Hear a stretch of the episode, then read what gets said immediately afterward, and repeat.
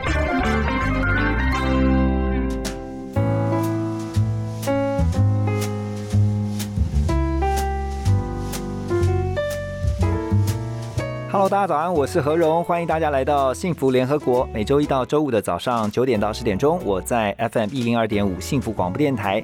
今天我们要带大家一起来关心我们所爱的地球，因为我们都是地球的公民的一份子啊。那今天在线上，我们特别荣幸邀请到中山大学附中的地科教师谢龙清老师。谢老师您好，早安。嗨，大家好，各位朋友还有主持人，大家早安。好，呃，今天邀请到谢老师啊，特别是要跟我们一起来看一本最近刚出版的书，叫做《地球生存地图》。其实它这本书呢，就是在告诉我们地球现在面临的危机，还有我们可以怎么样透过里面的图文资讯或数据来了解地球。有的时候已经在发出了一些求救的讯号，但是我们听到了没有哈？那这本书我先来介绍一下啊，它其实啊、是科塔普杂志啊，它的作者他就说这是科塔普杂志。那科塔普杂志其实在二零一五年创立的。那他在二零一六年开始哈，每一次都是固定用季刊的形式，在德国、奥地利、卢森堡，还有呢列支登士敦，还有瑞士这些国家发行。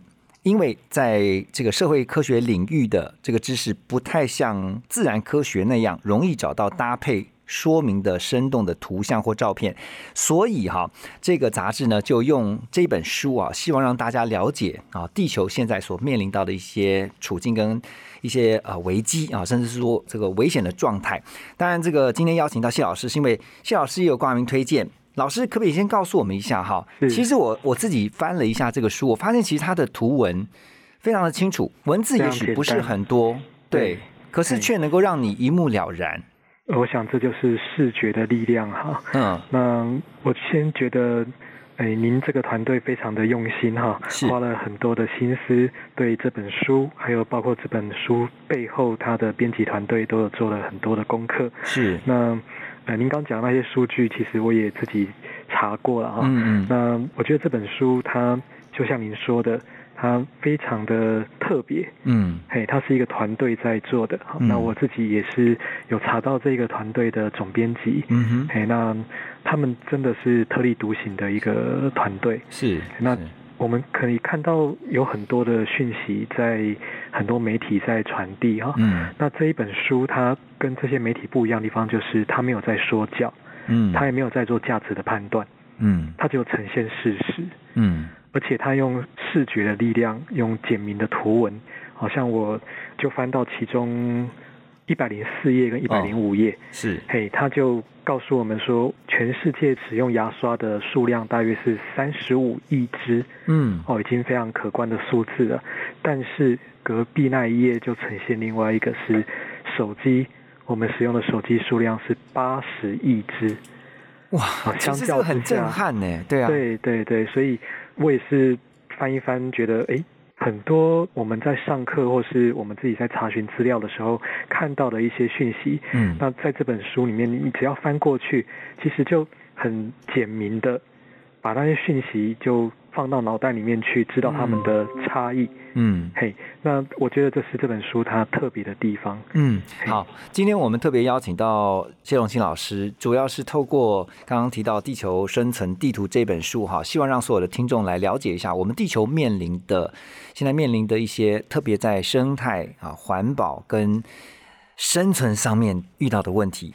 其实不瞒老师说，因为我有的时候看到那个文字量太多的书，我会我会有些障碍，然后就是想，就是说，如果今天它能够是一个图文清楚。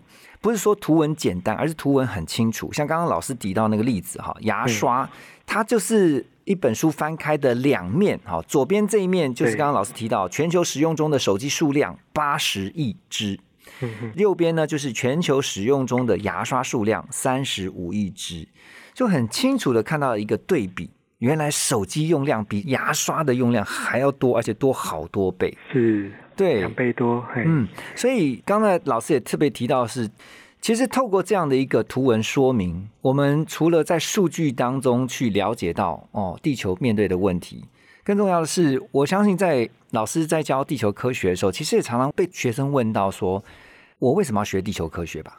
是，嗯哎，我觉得我们生活在地球上，我们多认识我们这个家园的运作，嗯知道它是怎么样的环环相扣，那我们比较能够用正确的方式在这个地球上生活。嗯哼，那尤其这个地球，我的学生可能要用的比我更久，哎，所以我会在一开始上课的时候，其实就会鼓励我们的同学，就是他不只是为了考试而读这一个科目，嗯。他应该是为了自己跟未来，嗯。好、在地球上能够好好的生存，好、那能够不要像这几年我们也看到了很多的天然灾害，嗯。它远超过我小时候看到的，哎，就整个地球的运作可能不再熟悉。嗯我们小时候骑脚踏车去读国中，嗯，那我记得冬天的时候穿很厚的衣服，然后在哎起雾的天气当中就往我们的学校骑过去，是这是我冬天的回忆。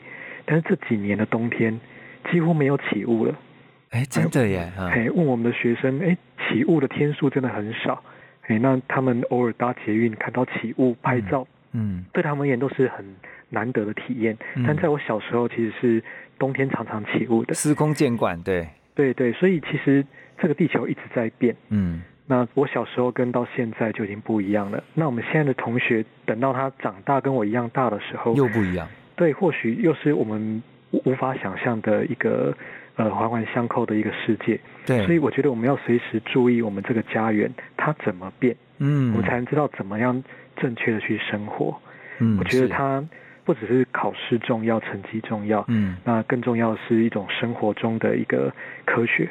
对，像刚才谢老师有提到，我就特别突然想到一个也是非常棒的例子啊、其实你会发现，我们小时候下的雨跟现在下的雨的雨量，啊，你会发现这几年中央气象局一直不断在修正所谓的这种大雨、豪雨、是豪大雨。超大雨、超豪大雨，以后我觉得会不会有那种超超超超超豪大雨的那种？因为你真的很难想象，以前我们可能就是觉得哇，豪雨来了，或是大雨来了，从来没有想到还有一个叫做豪大雨跟超级豪大雨，对不对？是，呃，嗯您也真的是很专注在一些讯息的改变哈。嗯嗯，譬如说我们小时候是九大行星，嗯现在只剩八大行星。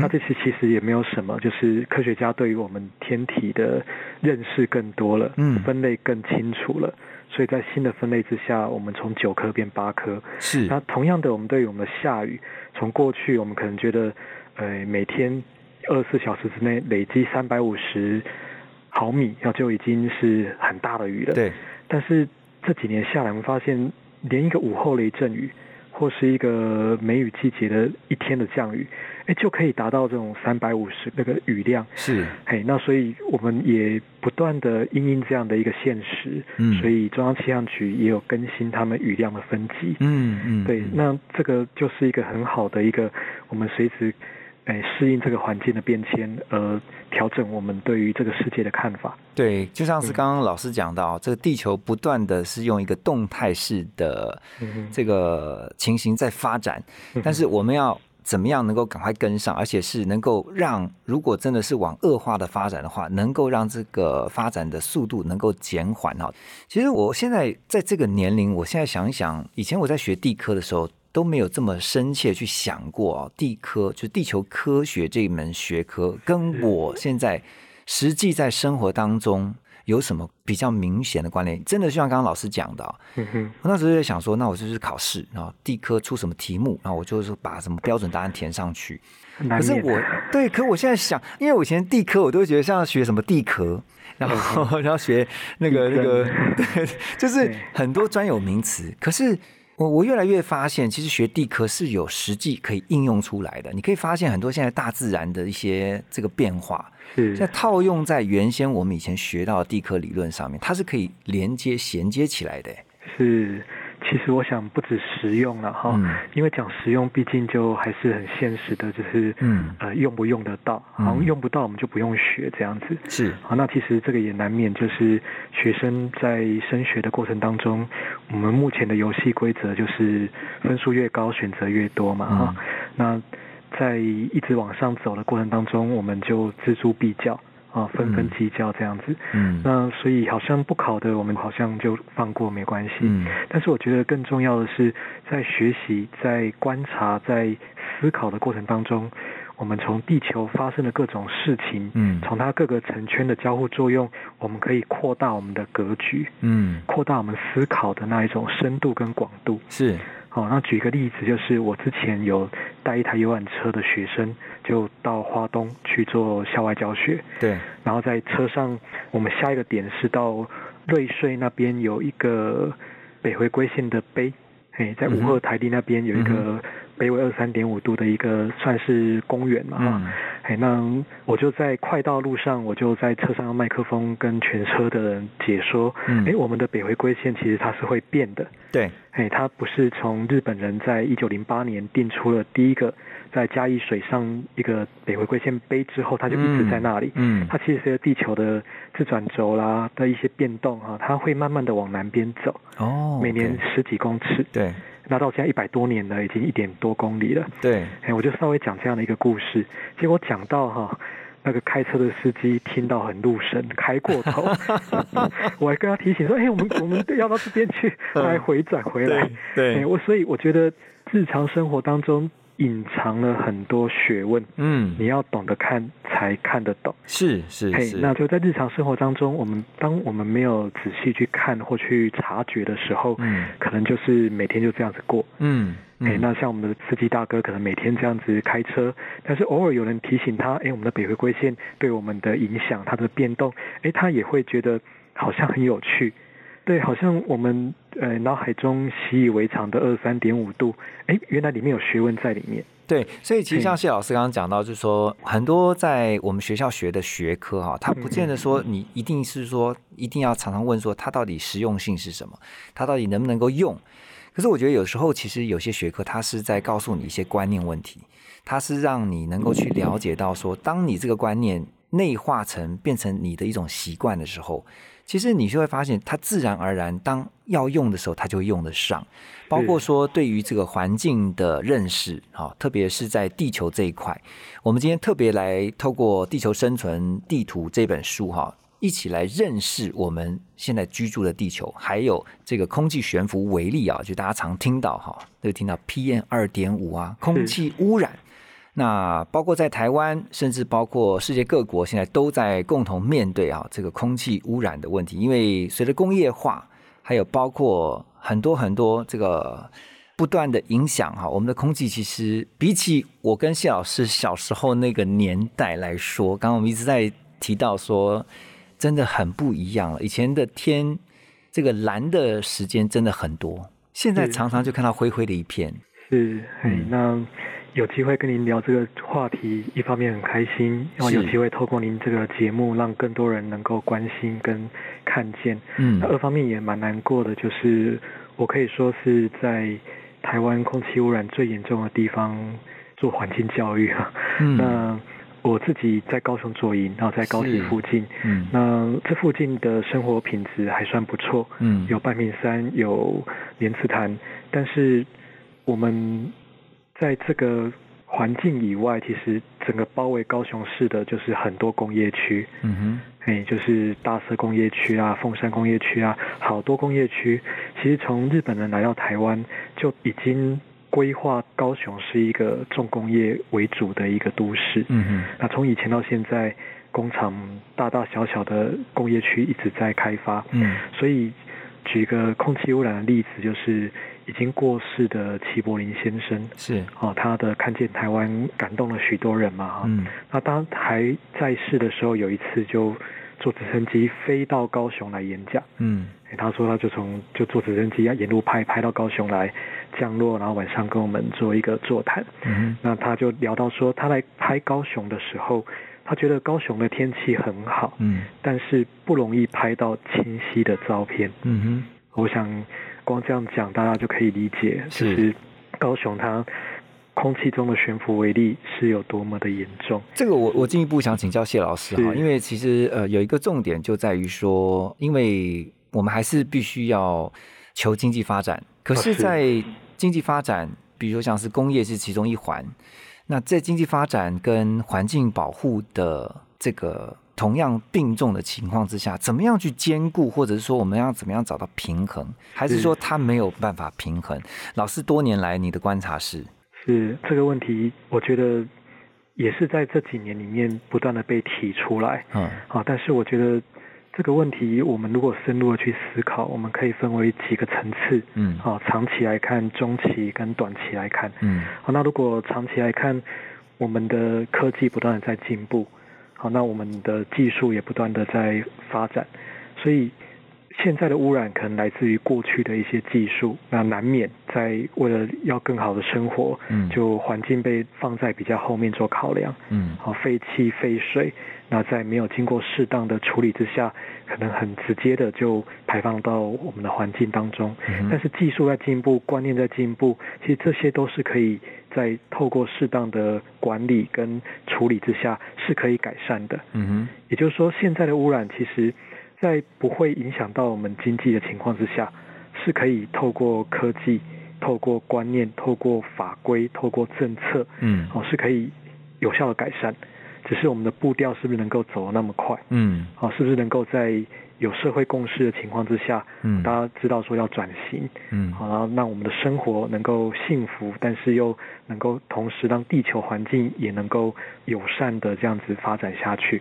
嗯。好，所以我觉得短期而言，就是我们可以选择对地球友善的生活方式，是。那或者是可能过几个月又是投票的选举的季节哈，那我们或许可以找对地球比较友善的论述的候选人。嗯。好，那或者更直接的，像我我现在这台车开了三十一万公里，哦，那哇，老师18年。你开三十一万公里呀、其实我本来打算开到月球，开三十八万公里 才要换车，你说你开几年的车？十八年。十八年，OK。对对对，嗯。那那我现在要换车的评估当中，我其实就花了很多心思在看电动车，是，嘿，就想说我的第二部车可能就是希望能够对环境友善一点。嗯，哎第一部车是真的刚退伍，然后没有什么太多选择，是，那经济的能力也非常有限的情况下，有车就好。嗯哦，但是呃，这台车当然陪我上山下海，陪了我十八年。嗯不过，毕竟十八年来，我们很多法规跟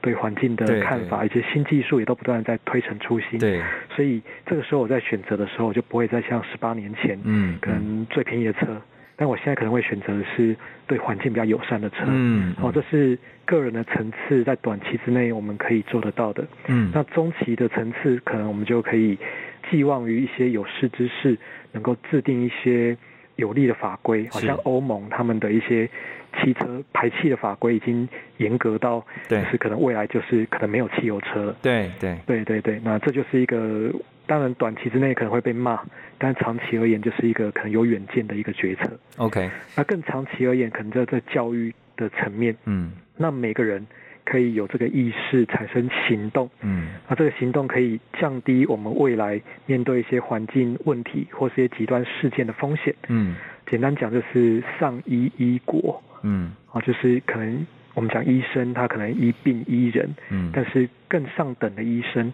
他格局够大的话，是可以医疗整个环境、整个国家、整个地球环境这样子。是是好也，就是长期来看是可以用教育来做这方面的一个任务。所以其实，在环境保护这一块，从短期、中期到长期啊，特别刚刚谢老师提到了要用教育啊，从教育上面能够真正的着手，让下一代真的更重视啊这个未来地球的保育，这是刻不容缓的。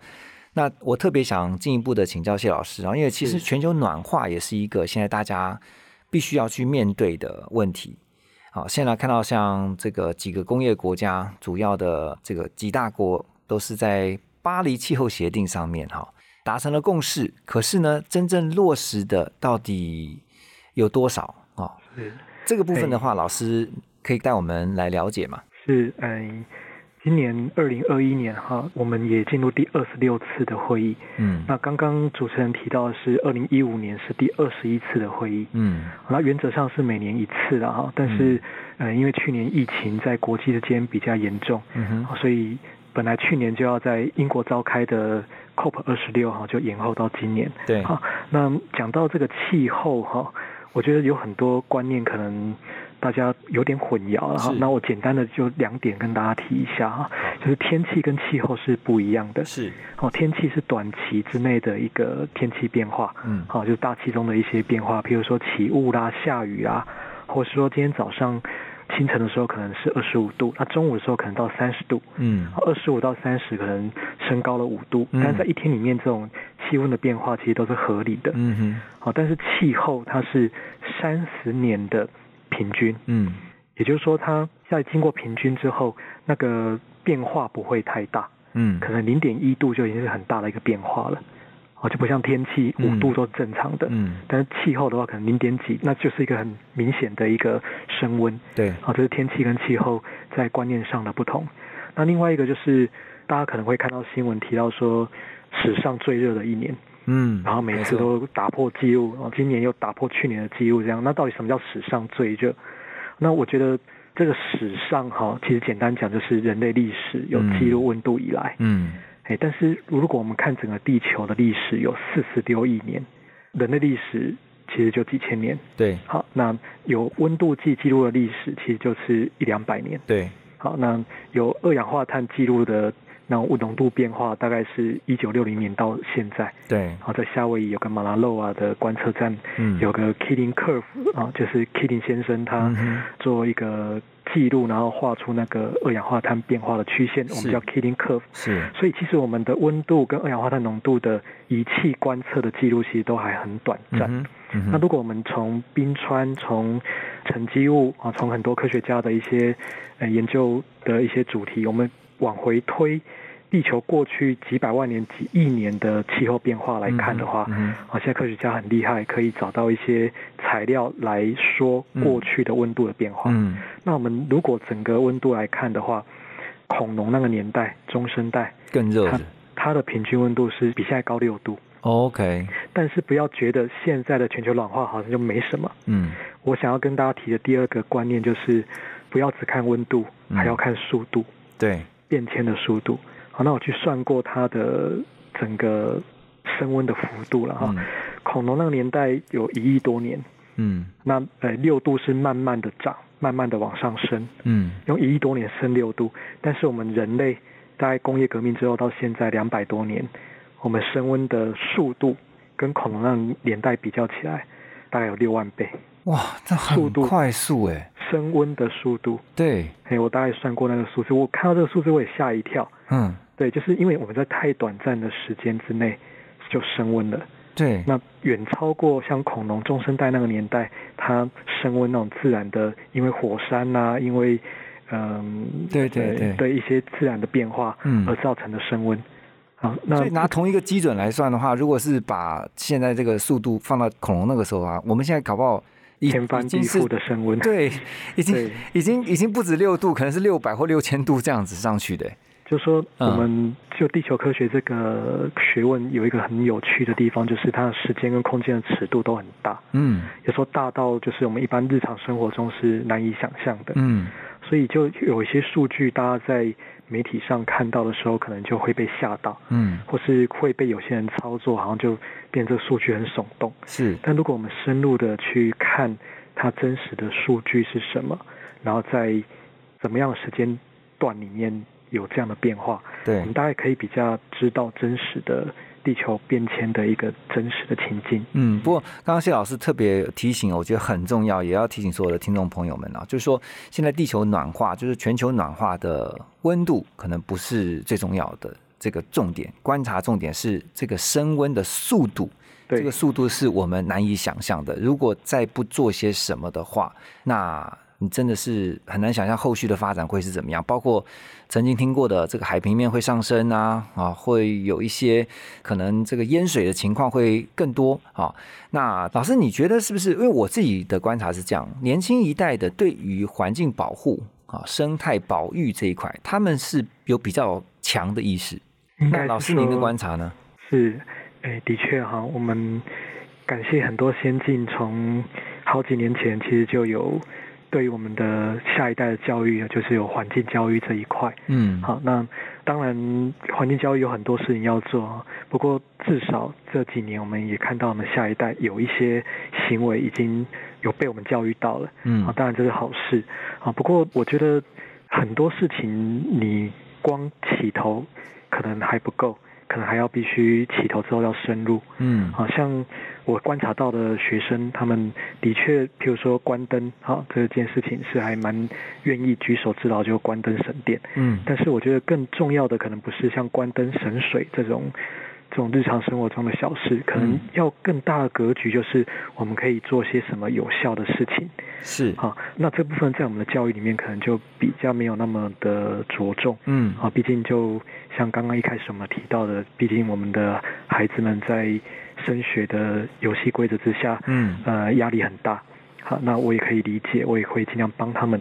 但是我觉得我的教育就是除了帮他们了解知识，让他们有能力之外，我还会有一部分是着重在态度。对尤其在一零八课纲就是素养导向，对那过去可能知识能力，那现在就知识能力之外，我们态度也不可以偏废。像刚刚老师有提到说，哪一些是您希望继续推动，就是说能够把这些观念化为一些更大的行动。嗯，譬如说，我们不要只有关心我们自己生活啊，譬如说中秋节，可能大家习惯就是大家合家烤肉，嗯啊，变成台湾的一个可能是一个习惯了哈。嗯但是我们可能会在乎说烤肉排放多少碳，但是我觉得这个量不如一个工业区把它关掉所排放的量。嗯所以我所提到的态度就是，不要只有关心眼前的或身边的，你要关心的是更大格局的一个议题。是好像排碳这件事情，我们日常生活能够做的，当然尽量做。嗯但是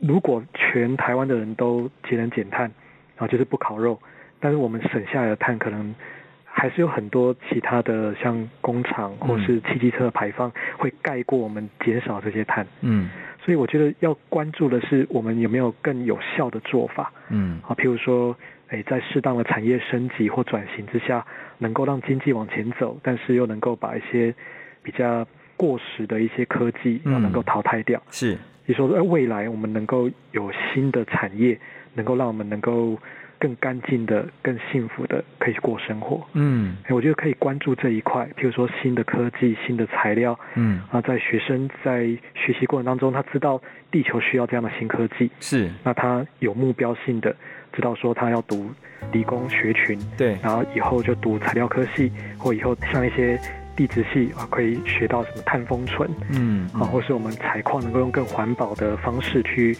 开采。嗯。啊，类似用这种方式，在未来可预见的十年、二十年甚至三十年、五十年后，我们可以用更新的科技、更新的思维来面对我们这个环境。对，而且其实我觉得，呃，还有一点，我觉得我自己想到蛮重要，就是从政策面开始想办法去做一些调整或改变。因为像刚刚老师提到，就是说在开了十八年的车之后，你会想要考虑电动车，可是因为像电动车的话，现在你要引导大家去往这个选项去思考。就是说，买车的时候他会选择，哎，我是不是应该要去找电动车？是因为电动车，比如说在相关配套的一些补助也好，或者是说有一些鼓励的措施也好，会让人引导往那个方向去想。其实真的就是要从一些政策上面啊去多努力啦。那今天这个时间上面真的是很有限，所以呃也很谢谢谢老师，呃我们今天来宾谢龙清老师啊分享了这么多。陈如刚刚刚一讲的是说，在今天介绍这本书啊，《地球生存地图》啊，它在这个书的封面上面就讲说，当地球在求救。人类又怎么会有未来啊？这是一个很好的提醒啊！所以透过这本《地球生存地图》呢，告诉我们八十八个地球人应该要有的生态国际观。那今天也特别谢谢谢荣清老师的导读跟这方面的一些啊知识的分享，让我们更加知道，其实我们每一个人都可以做一些事情来影响。保护我们的地球，谢谢老师今天的分享，谢谢您，谢谢您的辛苦。哦，也希望我们的听众，尤其我们的年轻朋友，是。那我们这一代或许有些地方做的不够好，但是我们希望我们有一些有识之士，努力的带同学们走出去，未来希望同学们带台湾走出去。谢谢您，谢谢谢谢老师，我们一起加油，谢谢，拜拜，拜拜。